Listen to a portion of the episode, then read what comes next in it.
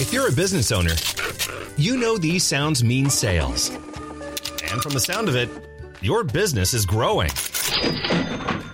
Whether you're fulfilling orders from your home office or warehouse, Stamps.com helps you stress less about mailing and shipping and spend more time doing what you love most. Listening to ASMR. I mean, growing your business. But as you grow, so does the need for efficiency. Stamps.com simplifies your shipping and mailing process. Import orders from wherever you sell online. Find the lowest rates with the fastest delivery times. Instantly deliver tracking updates to your customers. And buy shipping and mailing supplies when you run low. Save time and money on mailing and shipping. Get started at stamps.com today with code PROGRAM for a four week trial, free postage, and a digital scale. Support for NPR and the following message come from Carvana, on a mission to make car buying more convenient and affordable than ever before. In minutes, you can browse thousands of options under $20,000. Visit Carvana.com or download the app today to get started. Esto es Rambulante desde NPR. Soy Daniel Alarcón. Empecemos con ella. Hola, me llamo Ginny Montalvo, soy productora en Futuro Media y ingeniera de sonido y con una pregunta. Cuando la gente pregunta de dónde eres, ¿cómo respondes? Es una pregunta cargada que uno como hijo de inmigrante siempre está lidiando de qué significa en realidad, pero eh, yo siempre digo que mis papá y mamá son dominicanos y yo nací acá. Esa es la, la manera más fácil de responder esa pregunta. Con acá, Ginny se refiere a Estados Unidos. Nació en Oregón en 1981 y a los seis años se mudó a Alabama, un estado al sur del país. Específicamente a Bruton, un pueblo de casi 6.000 habitantes donde solamente vivían 19 personas hispanas en ese entonces, cuatro de las cuales eran su familia. Y así Ginny creció entre dos idiomas, afuera inglés y en casa español. Conozco muy bien lo que se siente crecer así. Mi familia también emigró a Alabama, en nuestro caso de Perú, cuando yo tenía tres años, y también nos convertimos en una de las pocas familias latinas de nuestro barrio. Hablar español fuera de las paredes de mi casa se sentía como hablar esperanto o un idioma de otro mundo. La lengua de mi familia era como un idioma secreto, íntimo. Pero yo me adapté, Ginny se adaptó, y sabemos que miles de niños se adaptan cada año. Somos como esponjas a esa edad y cambiar de idioma es tan fácil como cambiarse de ropa. Entonces, en 2017, cuando Ginny tuvo a Martín, su primer hijo, no pensó mucho en esto. Su esposo Ernesto es peruano, así que ambos lo dieron por sentado. Me gustaría decir como que tuvimos una conversación en la mesa de que, ok, vamos a hablarle español a nuestros hijos, pero como nosotros dos hablamos español en la casa y tenemos muchos amigos latinos también, no nos sentamos y dijimos, vamos a hacer esto. Fue como que natural, ¿no? Entonces, la idea era eso, que íbamos a hablar y eventualmente se iba a ir a una escuela y iba a aprender inglés. Para ese momento, además, Ginny y su esposo vivían en Queens, Nueva York, un lugar muy distinto al pueblo donde creció ella. En Queens puedes escuchar una media docena de idiomas si caminas un rato por la calle. Es una zona de la ciudad donde hay guarderías bilingües o incluso exclusivamente en español. Nosotros optamos por llevarlo a una escuela en la ciudad que era totalmente Spanish Immersion, porque dijimos, bueno, vamos, que, que esté sólido, porque como, como ya yo pasé por todo eso y yo sé que llega una etapa de que no va a querer hablar español, que esté sólido de chiquito y ya we'll deal with the rest later, ¿no? Como que después no, no, no preocupamos por el resto. Martín entró a esa guardería en 2019 cuando tenía dos años y todo iba como esperaban, hasta marzo del 2020, cuando llegó la pandemia. Nosotros teníamos un plan y salió cero como lo habíamos imaginado. De pronto, desconectados del mundo exterior, eso que fue tan natural para Ginny dejó de serlo para su hijo. Y esto la llevó a una búsqueda que le reveló un pasado oscuro de la ciudad multicultural que hoy es Nueva York. Ya volvemos.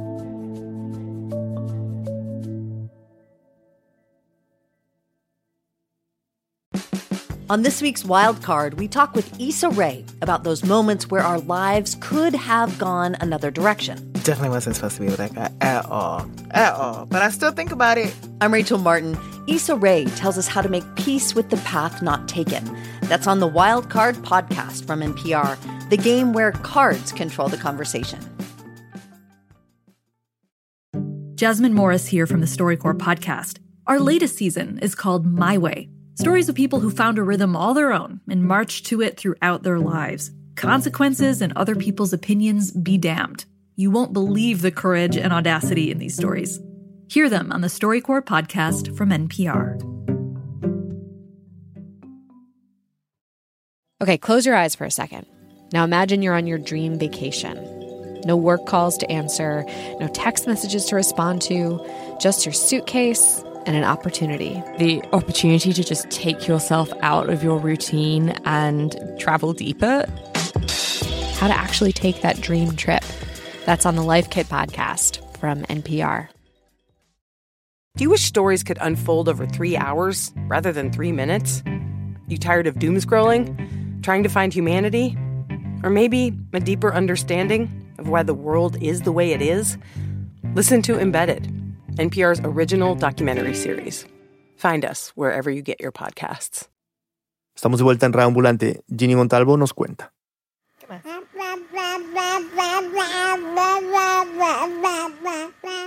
Como les decía, desde que nació Martín, mi esposo y yo comenzamos a hablarle en español. ¿Quieres una foto con tus camisitas iguales? Sí, vamos ahí. Vamos ahí, a ver. A ver, cheese. Siéntate, Siéntate, siéntate, baby. Martín, siéntate. Y todo iba bien. Martín hablaba español a la perfección. Estás durmiéndote ella. Y estás durmiéndote ella. Y estás durmiéndote ya. ¡Bravo, Martín! ¡Qué bonita canción! Preciosa canción, Martín. Pero nada nos preparó para lo que esto significaría en medio de la pandemia y el encierro. Martín tenía dos años y medio y hasta donde él sabía, el mundo era en español. No solo lo hablaba con nosotros, sino también en las clases de Zoom de la guardería o en las videollamadas con sus abuelos. A fin de 2020, iban a ser nuestra segunda hija, Isabel, y la idea de vivir los cuatro en un pequeño apartamento era muy estresante. Además, queríamos una vida más tranquila para ambos, así que decidimos mudarnos a los suburbios de Nueva York. Nos tomó un tiempo acostumbrarnos a estar allá, pero una vez que llegaron las vacunas contra el COVID, decidimos en febrero del 2021 que era momento de que Martín saliera e interactuara con otros niños de su edad, en persona. Ya tenía tres años y medio, y a los cinco entraría a kinder. Nosotros sabíamos que por ley estatal, una vez Martín empezara en un kinder público, podría acceder a clases bilingües o recibir cierto tipo de apoyo en español. Pero mientras tanto, nos tocaba encontrar una guardería para él. La gran mayoría de nuestro suburbio eran completamente en inglés y nos parecía bien, porque queríamos que lo aprendiera antes de entrar a kinder. Entonces hicimos lo que muchos padres bilingües han hecho por generaciones. Lo inscribimos en una guardería en inglés. Era una clase pequeña de tan solo ocho niños. Nos pareció perfecta para Martín, que tiene mucha energía y es muy inquieto. Al principio, solo lo llevábamos dos días a la semana, luego tres, y dos meses después empezó a ir tiempo completo. No queríamos que fuera una transición tan abrupta, después de estar tanto tiempo en casa, pero tan solo dos semanas después de estar yendo tiempo completo, nos llamaron a una reunión. Fue un viernes. La directora y la profesora de Martín querían hablar con nosotros. Esta es la directora de la guardería cuando empezamos la reunión. We want to set Martin up for success. And we feel at this point we're not. So we need help Okay. and support. Um, we have some observations that we've been doing. Um, before we get started, do you have any feedback? Comenzó diciendo que quería lo mejor para Martín y que nos querían pedir apoyo con algunas cosas que habían notado. Nos contó que Martín estaba empujando y golpeando a sus compañeros, que no creían que fuera agresividad, sino que esa parecía ser su manera de comunicarse. Pero, como los salones tenían cámaras a las que todos los padres tenían acceso, esto se podría convertir en un problema. Al principio la escuchábamos sin decir mucho, hasta que agregó una preocupación más. Una que nos pareció muy extraña, que Martín tarareaba. All the time. We, we all do. I'm, I'm a music producer. That's just natural. That's home. That's, that's how home works. Le respondimos que los dos tarareamos todo el tiempo, que yo soy ingeniera de sonido y mi esposo productor musical, que así es como funciona nuestra casa. Todos tarareamos.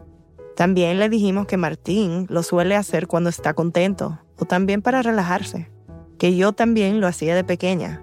Nos íbamos riendo un poco de la situación, pero claro, seguíamos sin entender por qué esto podría ser un problema. Así que Ernesto les preguntó directamente.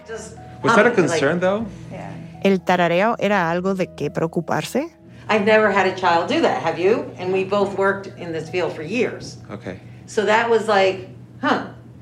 Um, because children on the spectrum do that. Nos dijo que ella nunca había visto eso en ningún niño, a pesar de haber trabajado durante años en este campo, y que le llamaba la atención porque esa es una de las cosas que hacen los niños que están en el espectro autista. Right. I guess we're on the spectrum. Ah, entonces quizá nosotros también estemos en el espectro, dijo Ernesto. Era algo que nunca habíamos considerado.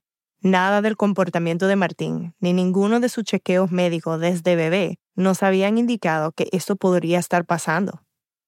Para nosotros era claro que el problema era el idioma y la manera en que lo estaban manejando. Él sencillamente no entendía inglés. Y a pesar de que cuando fuimos a esa guardería por primera vez les explicamos eso explícitamente, ellos nos aseguraron que estaban capacitados para enseñarles a niños que no supieran inglés. Y sí, nuestro hijo siempre ha tenido dificultades con los cambios. Le toma más tiempo adaptarse a las cosas. Y esa, como dijimos, era una época turbulenta. Yo le dije a la directora que creía que su comportamiento seguramente estaba relacionado con la barrera del idioma, con no tener ningún otro compañero bilingüe y con las consecuencias de una pandemia. Y añadí que en su anterior guardería, que era en español, le había ido bien. Sí, al principio había comenzado muy inquieto, pero con el tiempo mejoró. Quizá era muy pronto para emitir un juicio. La solución de la guardería fue ponernos en un plan de comportamiento. Consistía en implementar técnicas y frases específicas en casa y monitorear cuánto podría progresar en un poco menos de un mes. Cuando terminamos de leerlo, les recordamos que ya teníamos planeado un viaje de 10 días y les dijimos que el progreso iba a ser más lento.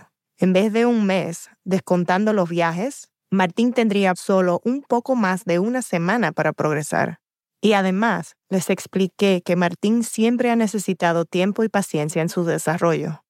He's always been later to milestones. And like he walked late, he talked late, like so. I, that's why I'm saying like I Okay. a week is not really enough time to evaluate if he's gonna make changes because the running took a while. Les dije que una semana no iba a ser suficiente. All right, I'm gonna let you guys go. Thank you so, so much for your time. Salimos de esa reunión frustrados. Yo, por un lado, tenía todo el peso de las dudas. ¿Había algo que no estábamos notando? ¿Estábamos haciendo lo mejor para Martín? ¿Nos estaba pasando esto porque no hablaba inglés? ¿Nuestra decisión le estaba haciendo daño? Ese fin de semana hablamos con dos psicólogos infantiles, además del pediatra que lo había visto en esos días. El consenso era que Martín estaba actuando así porque no podía comunicarse con los otros niños. Y este comportamiento era su forma de comunicarse. Quizá no era la mejor forma, pero era la única que sabía a sus tres años y medio.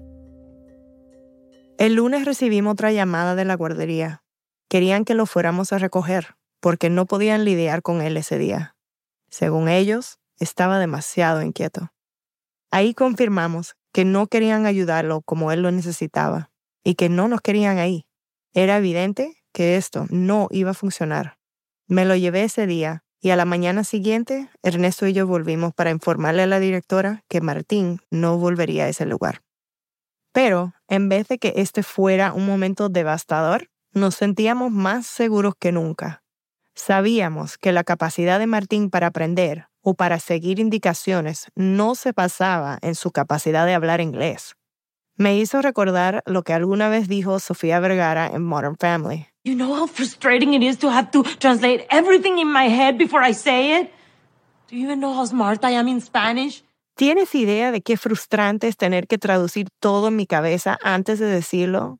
¿Sabes qué tan inteligente soy cuando hablo español? Haber decidido sacar a Martín de la guardería aún nos daba miedo, pero era la única opción para nosotros. Todavía faltaba un año y medio para que pudiera entrar al kinder, donde le podrían ofrecer metodologías bilingües para ayudarlo, así que necesitábamos una nueva guardería, una donde pudiera aprender inglés. Buscamos una cerca de la casa y empezó cuando regresamos del viaje. Teníamos que trabajar, entonces tomamos la decisión rápido. Ahora quedaba ver cómo lo iba en esta. Mientras tanto, yo me obsesioné con el tema de la educación bilingüe en Nueva York y al año siguiente, cuando escuché un episodio de The Bowery Boys, un podcast sobre la historia de la ciudad, me impresionó algo que mencionaron. The New York State Chamber of Commerce took aim at Puerto Rican children, commissioning intelligence tests, then determining that Puerto Rican children were subnormal Contaban que en 1935 la Cámara de Comercio del Estado de Nueva York había encargado que se realizaran estudios de inteligencia con niños puertorriqueños.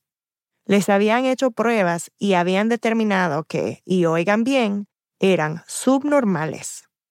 Además, añadían que estos niños y cito, deteriorarían los estándares ya tan seriamente afectados por la inmigración masiva de poblaciones con los niveles más bajos de muchas naciones. No lo podía creer. Era alucinante para mí que algo así hubiera existido.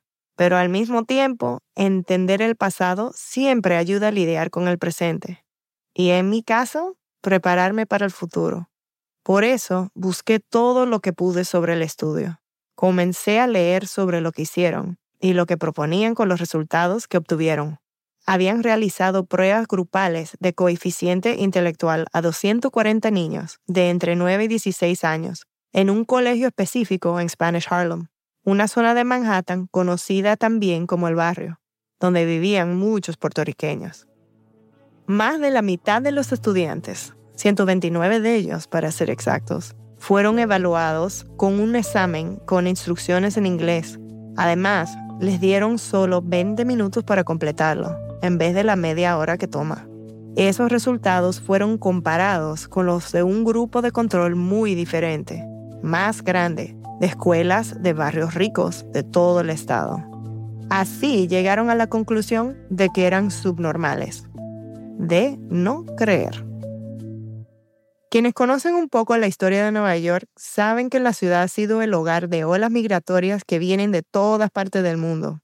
Esto ha sido así desde hace más de un siglo cuando se abrió Ellis Island en 1892. Alemanes, irlandeses, italianos y polacos, entre otros, empezaron a llegar buscando una mejor calidad de vida.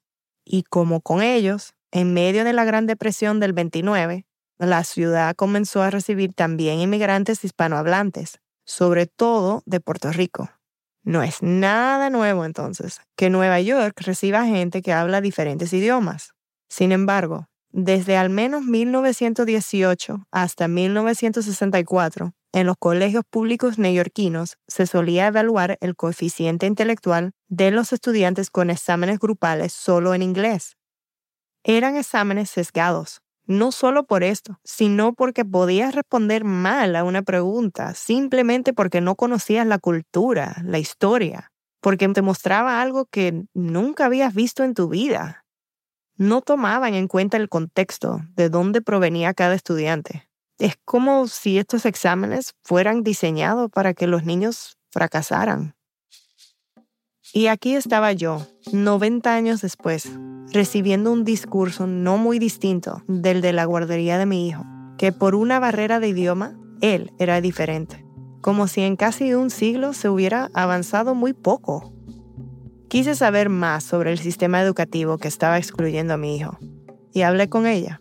Mi nombre es Aida Nevares La Torre, nací y me crié en Puerto Rico. Aida tiene un doctorado en educación y es decana en la Universidad de Fordham en Nueva York y se especializa en educación multilingüe. el concepto de inteligencia se desarrolla en Europa. Uno de los primeros fue Binet, un francés. Alfred Binet, un psicólogo francés que en 1905 colaboró con su colega Theodore Simon para desarrollar una serie de pruebas para evaluar la inteligencia en niños. El examen de inteligencia es un instrumento para captar cómo el cerebro, el ser humano piensa, cómo se aprende, qué capacidad tiene el ser humano para aprender. Una década después, la Universidad de Stanford adoptó el test de Binet para ser usado en Estados Unidos. Al poco tiempo, el equipo de Stanford fue llamado por el ejército, que tenía un interés particular surge la Primera Guerra Mundial, hay que determinar quién puede ser el mejor soldado, hay que darles unos exámenes, ¿verdad? Entonces se creó el llamado Army Alpha Test, o prueba alfa del ejército, que evaluaba la habilidad verbal y numérica, la habilidad para seguir indicaciones y el conocimiento de información. Todo de manera escrita y en inglés. Unas versiones más breves de estos tests fueron las que se utilizaron en el estudio de 1935 que se les hizo a los niños puertorriqueños. De hecho, hasta el día de hoy, una versión de esta prueba aún se utiliza en los colegios públicos de este país. Aida me contó que, además de determinar con esas pruebas quién podía ser el mejor soldado, había otros objetivos. Entonces también Estados Unidos está viviendo una de las etapas más grandes de migración. Y entonces la pregunta es no solamente a quién mandamos, cuál es el mejor soldado que podemos mandar a, la guerra, sino eh, debemos nosotros aceptar como nación a todo tipo de migrante. ¿Cómo podemos limitar en la entrada a este país de personas que no son tan inteligentes como la mayoría de las personas ya en nuestro país. Era una época en la que se discutía si Puerto Rico debía o no convertirse en un estado como cualquier otro en el país. Con ese estudio se concluyó no solo que la ciudad se veía perjudicada por la migración de puertorriqueños y que, aquí parafraseo, la mayoría de estos niños no podrán adaptarse a la civilización y están retrasando el progreso. También se sugería que la propuesta de que Puerto Rico se convirtiera en un Estado debía suspenderse. Pero, además de todo esto, nada de estos exámenes claramente mide una supuesta inteligencia. Cuando se dan ese tipo de exámenes, realmente, ¿qué se está probando? Se está evaluando el conocimiento del estudiante del lenguaje y el conocimiento del estudiante de la cultura representada en ese examen la inteligencia ahora, a través de todos estos años, entendemos que es mucho más compleja. Y ahora mismo psicólogos y educadores entienden que hay más de una inteligencia. Hay inteligencia verbal, hay inteligencia física, hay inteligencia emocional. Como periodista y como madre, fue devastador darme cuenta de que utilizaron a niños para justificar que cierto tipo de población no merecía migrar a este país. Niños que solo querían aprender y crecer y que nunca le hicieron nada a nadie, excepto existir. Existir en español. Y mientras tanto, no se hacía ningún esfuerzo a nivel estatal o federal para que estos niños pudieran recibir apoyo en su idioma materno la única alternativa que les quedaba era adaptarse a lo que había. Y aquellos que no se podían adaptar, a los que no les iba bien en los exámenes de coeficiente intelectual o a los que tampoco les iba bien en clases debido al idioma, eran enviados a clases remediales o de nivelación. Era lo que hoy se consideraría educación especial, como por ejemplo las clases para niños que necesitan ayuda individual y a pesar de que estas clases eran un recurso que muchos niños necesitaban, también se convirtieron en una especie de embudo para meter ahí a niños considerados problemáticos o sencillamente aquellos que no entendían inglés.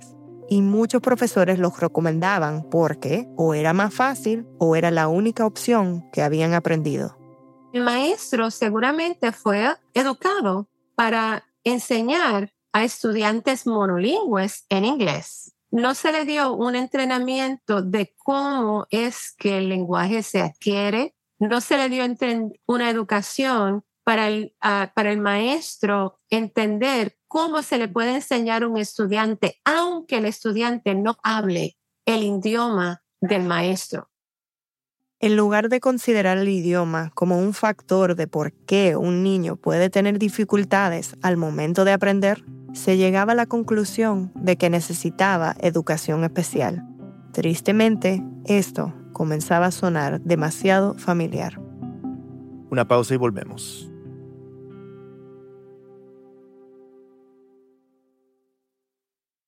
With NPR Plus, there's more to hear, like extended interviews with some of the experts we talk to at Planet Money and The Indicator. It's a mistake for economists to only think about economic efficiency when considering policies because you'll actually wind up with a worse outcome. And with NPR Plus, you help keep NPR going. Learn more at plus.npr.org. Listen to Embedded for moments that stay with you. I could smell the smoke, I could smell the dust. Voices that resonate. Stories that change the way you think about your life. How how did we get here? The Embedded podcast is NPR's home for original documentary series. Listen wherever you get your podcasts. When the economic news gets to be a bit much, listen to The Indicator from Planet Money. We're here for you, like your friends, trying to figure out all the most confusing parts. One story, one idea, every day, all in 10 minutes or less. The Indicator from Planet Money, your friendly economic sidekick. From NPR. These days, news comes at you fast. But the truth? Getting there takes time. There's something that hasn't been disclosed yet. Embedded is a podcast that takes the time to look beyond the headlines. How how did this happen? How did we get here? With original documentary storytelling. Listen to NPR's Embedded wherever you get your podcasts. Estamos de vuelta en Reambulante. Soy Daniel Alarcón. Ginny Montalvo nos sigue contando. Yo necesitaba entender cómo se conectaba todo esto conmigo. ¿Qué había pasado después de los años 30? ¿Qué había mejorado y qué no? ¿Qué podría esperar mi hijo cuando entrara formalmente al sistema educativo del estado de Nueva York? Aida me contó que en los años 50 a los niños que no hablaban inglés los ponían en clases para aprender solamente inglés. Así que ese tipo de estudiante se ponía en un salón y ese tipo de estudiante el día entero se pasaba aprendiendo inglés, pero no aprendía de ciencia, de matemática. Es un sistema que se comenzó a usar en las escuelas públicas de la ciudad. Una vez el maestro o maestra consideraba que el alumno ya sabía inglés, lo que podía tomar un par de años. El niño regresaba al salón y se unía a sus compañeros. ¿Qué pasa? Después de un año, después de dos años en ese tipo de, de, salón, puede entender lo que la maestra está diciendo, pero está dos años rezagado porque perdió material en matemática, en ciencia, en estudios sociales. Para estos niños era sencillamente imposible estar al mismo nivel que sus demás compañeros. Y como muchísimos maestros no estaban capacitados para estas situaciones. Y, si esa maestra no entiende ese rezago, esa maestra o ese maestro va a juzgar a ese estudiante con problemas mentales, de aprendizaje, porque aprendió inglés, pero no me puede escribir un ensayo en inglés. Nunca se le enseñó la, hacer una composición en inglés en términos de estructura, de formato, de lo que se espera, el primer párrafo, el segundo párrafo. Nunca él, pues por supuesto no lo puede hacer. Este sistema además desmotivaba a los estudiantes a seguir en la escuela. Hay estudios que comprueban que muchos de esos estudiantes deciden dejar la escuela porque son inteligentes y lo que ocurre en ese tipo de salón de clase es bien aburrido. ¿Cómo va a ser que yo paso hora tras hora repitiendo palabras, escribiendo, las tenía que escribir 20 veces, ¿verdad? Mejor yo me salgo de la escuela, busco un trabajo y ayudo a mi familia económicamente. Eh, y por mi propia cuenta, entonces aprendo algo y uso eso para, para, para mejorar mi, mi vida en este país. Me parece lógico que esos niños hayan reaccionado así. Nueva York nunca había recibido tantos puertorriqueños como en esa época después de la Segunda Guerra Mundial. De unos 13.000 en 1945, para mediados del 60 ya había casi un millón de puertorriqueños viviendo en la ciudad. Y en medio de esta gran migración, ciertos medios de comunicación comenzaron a llamarla el problema puertorriqueño. Lo que decían era similar a la conclusión del estudio del 35, que la ciudad no tenía recursos suficientes para los puertorriqueños, quienes no solo no hablaban inglés, sino que además eran menos inteligentes. Sin embargo, en los mismos años de aquella campaña de odio, el Board of Education de la ciudad, o el Comité de Educación, comenzó a impulsar cambios para mejorar la educación que recibían los niños puertorriqueños. En 1953 comenzaron una investigación a la que llamaron el estudio puertorriqueño. En este, en vez de utilizar test de coeficiente intelectual, se hizo de todo. Visitaron escuelas, revisaron supervisiones de antes, organizaron reuniones con administradores, observaron clases, hicieron talleres, probaron clases piloto y nuevos métodos de enseñanza para alumnos bilingües. Todo esto se hizo durante cuatro años en diferentes escuelas y en clases desde primer grado hasta la secundaria. Después de llegar a conclusiones, propusieron un nuevo sistema de aprendizaje. Eran técnicas y materiales de enseñanza específicamente diseñados para estudiantes bilingües, y la manera en la que el estudio hablaba de los niños puertorriqueños era muy diferente a lo que decían los medios. Cuando leí este informe, quedé un poco en shock. Había libros, panfletos, páginas y páginas de técnicas para mejorar las maneras de educar a los niños bilingües. Después me enteré que el estudio había costado un millón de dólares, equivalente hoy en día a unos 12 millones. Pero nada de esto, nada, se había puesto en práctica. Los cambios se lograrían después y serían el resultado de una lucha y si algo cambió para la educación de los niños latinos en Nueva York, sería en gran medida gracias a una mujer puertorriqueña llamada Antonia Pantoja. We started to learn from the youth what was happening to them in the schools. Aquí aparece en un documental del 2008. Cuenta que empezaron a escuchar lo que los jóvenes decían sobre su experiencia en las escuelas y la forma en que los discriminaban. Pantoja nació en Puerto Rico. Llegó a Nueva York en 1944 y falleció en la ciudad en 2002. Lideró una lucha por la igualdad de derechos de los puertorriqueños, no solo por la preservación de la cultura puertorriqueña, sino también por el acceso a una educación bilingüe.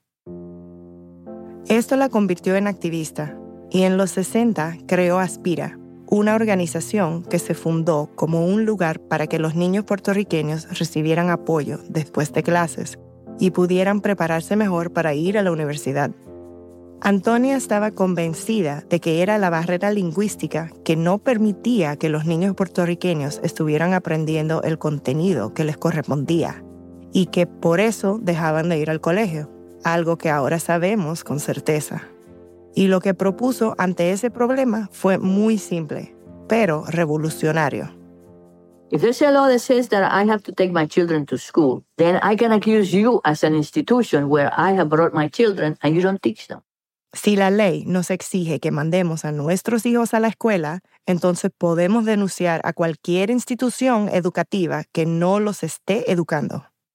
Así, en 1972, Aspira y la recién fundada Puerto Rican Legal Defense Fund, una organización puertorriqueña de derechos civiles, demandaron al Comité de Educación de la Ciudad de Nueva York. Argumentaban que, debido al idioma en el que se daban las clases, a muchos niños puertorriqueños con un dominio limitado del inglés se les impedía participar plenamente en las escuelas públicas. Y lo que pedían ambas organizaciones era, básicamente, igualdad de oportunidades educativas para ellos. Después de dos años, la ciudad llegó a un acuerdo con estas organizaciones y decretó el derecho de cada estudiante que no hablaba inglés a recibir asistencia lingüística especial y si bien el decreto sugería algunas formas para proveer esa ayuda especial, no especificaba un programa detallado de cómo se llevaría a cabo. Sin embargo, esta fue una de las muchas demandas de este tipo en la década del 70 en todo el país que permitieron concretar una legislación a nivel nacional. Fue lo que sentó las bases de lo que hoy conocemos como educación bilingüe. Ok, pero ¿qué tanto tenía que ver Puerto Rico con mi crianza dominicana estadounidense de Alabama y con la de mis hijos domini peruano estadounidenses? El español, claro. Tener un idioma común significó que los puertorriqueños estaban peleando por todos los hispanohablantes en Nueva York, porque eventualmente y hasta el día de hoy, el Estado y la ciudad recibirían inmigrantes de muchos otros lugares hispanohablantes, dominicanos, mexicanos, centroamericanos, suramericanos. Después del inglés, el español se ha convertido en el idioma más hablado en esta región con casi 3 millones de hablantes. Y así los hispanohablantes que lucharon por la educación bilingüe crearon un efecto dominó que benefició a mucha más gente.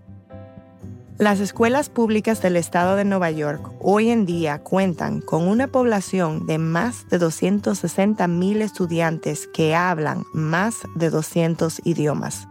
Según la página web del Comité de Educación, todos los maestros, desde kinder hasta secundaria, deben estar capacitados para apoyar a los estudiantes que están aprendiendo inglés mientras adquieren conocimientos de contenido. Sin embargo, en las guarderías, como padres aún tenemos que estar atentos, porque los requisitos para los maestros son diferentes. Aunque el maestro de tu hijo pequeño sea bueno cuidando a un niño de tres años, es posible que no esté capacitado para trabajar con niños bilingües.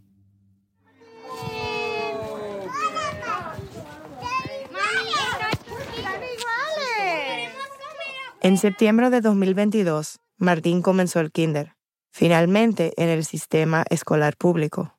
Como en el cuestionario respondimos que en casa hablábamos otro idioma, lo evaluaron en su conocimiento de inglés. I did a lot of things. I did a test, talk test.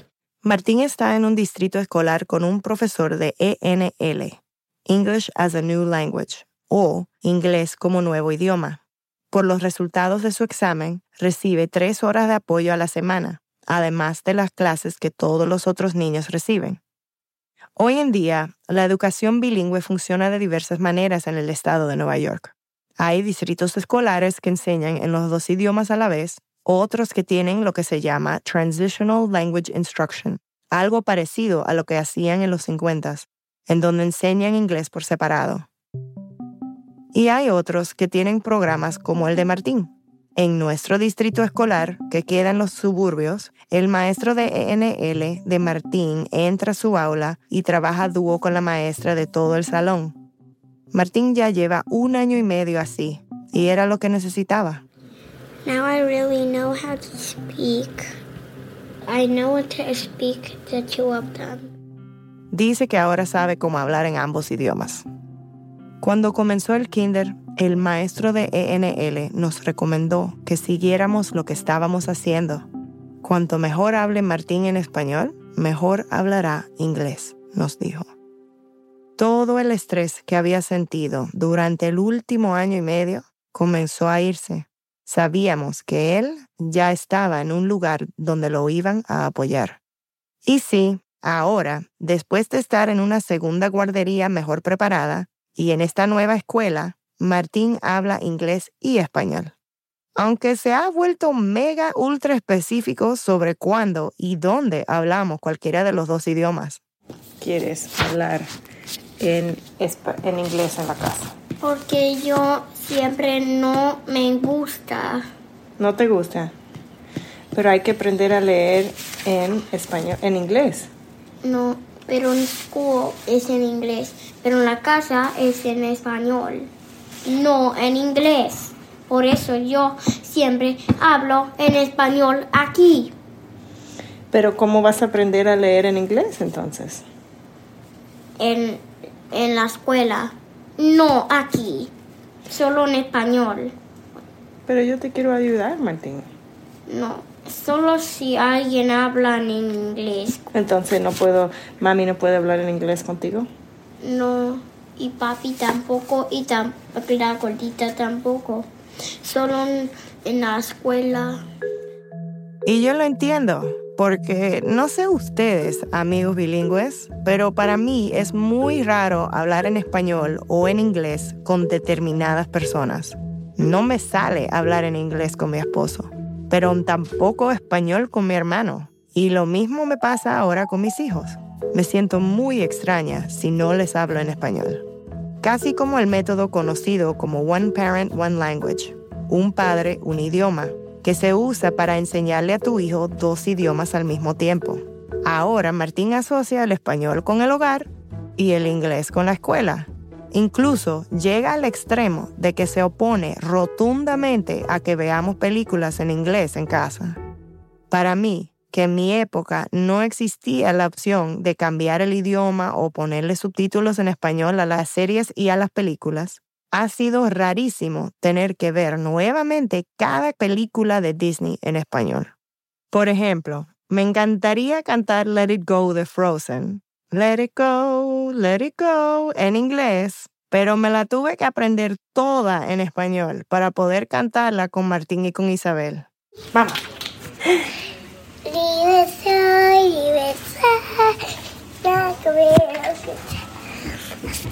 Este proceso ha sido difícil para mí también, porque durante mi adolescencia el inglés se apoderó de mi vida, se volvió mi idioma dominante.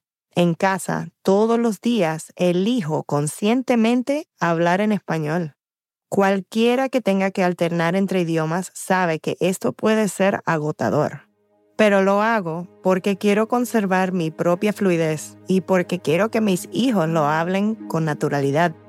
Como les conté al principio de esta historia, estoy preparada para el día en que me digan no quiero hablar español, porque estoy segura de que ese día puede llegar. Y si sucede, bueno, eso está bien.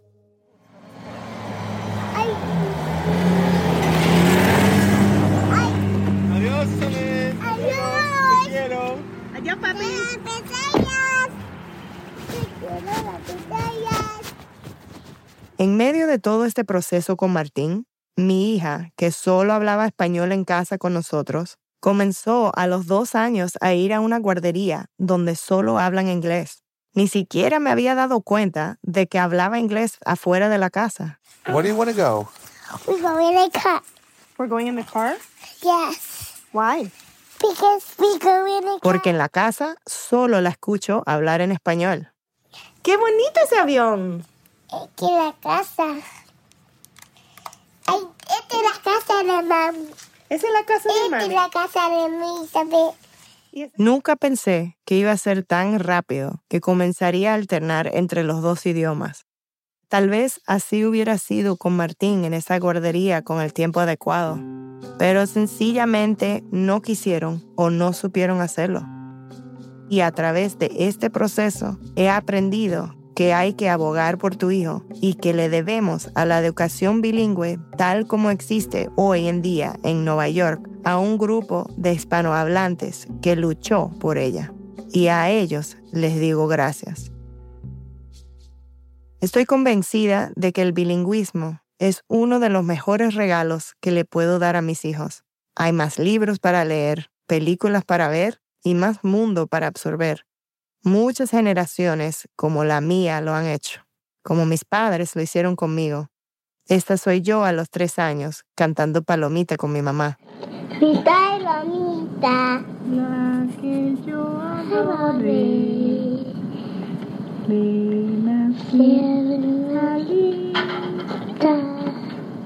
Y estos son Isabel y Martín, cantando la misma canción.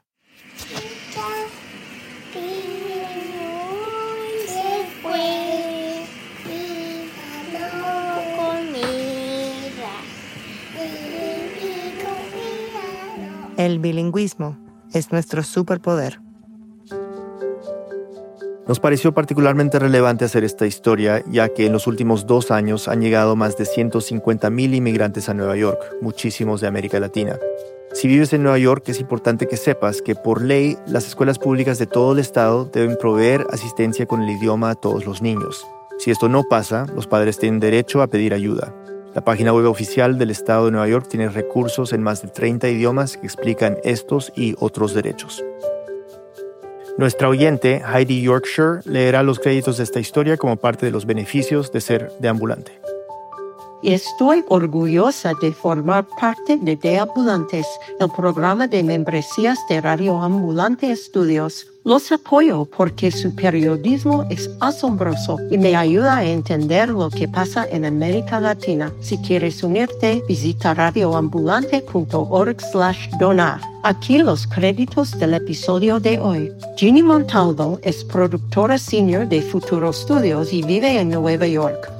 Una versión en inglés de esta historia fue publicada en el podcast Latino USA.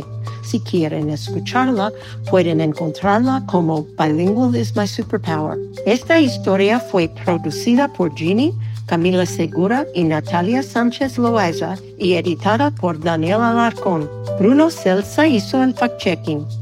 El diseño de sonido es de Ana Tuirán y Andrés Aspiri, con música de Ana. Un agradecimiento especial a Gabriela Noriega por su ayuda en este episodio. El resto del equipo de Radio Ambulante incluye a Paola Aleán, Lizette Arevalo, Pablo Argüelles, Aneris Casasus, Diego Corso, Adriana Bernal, Emilia Herbeta, Remy Lozano, Selene Mazón, Juan David Naranjo, Ana Pais, Melissa Rabanales, Natalia Ramírez, Barbara Sahil, David Trujillo, Elsa Liliana Ulloa y Luis Fernando Vargas. Carolina Guerrero es la CEO. Radio Ambulante es un podcast de Radio Ambulante Studios. Se produce y se mezcla en el programa de Hindenburg Pro. Radio Ambulante cuenta las historias de América Latina. Soy Heidi Yorkshire. Gracias por escuchar.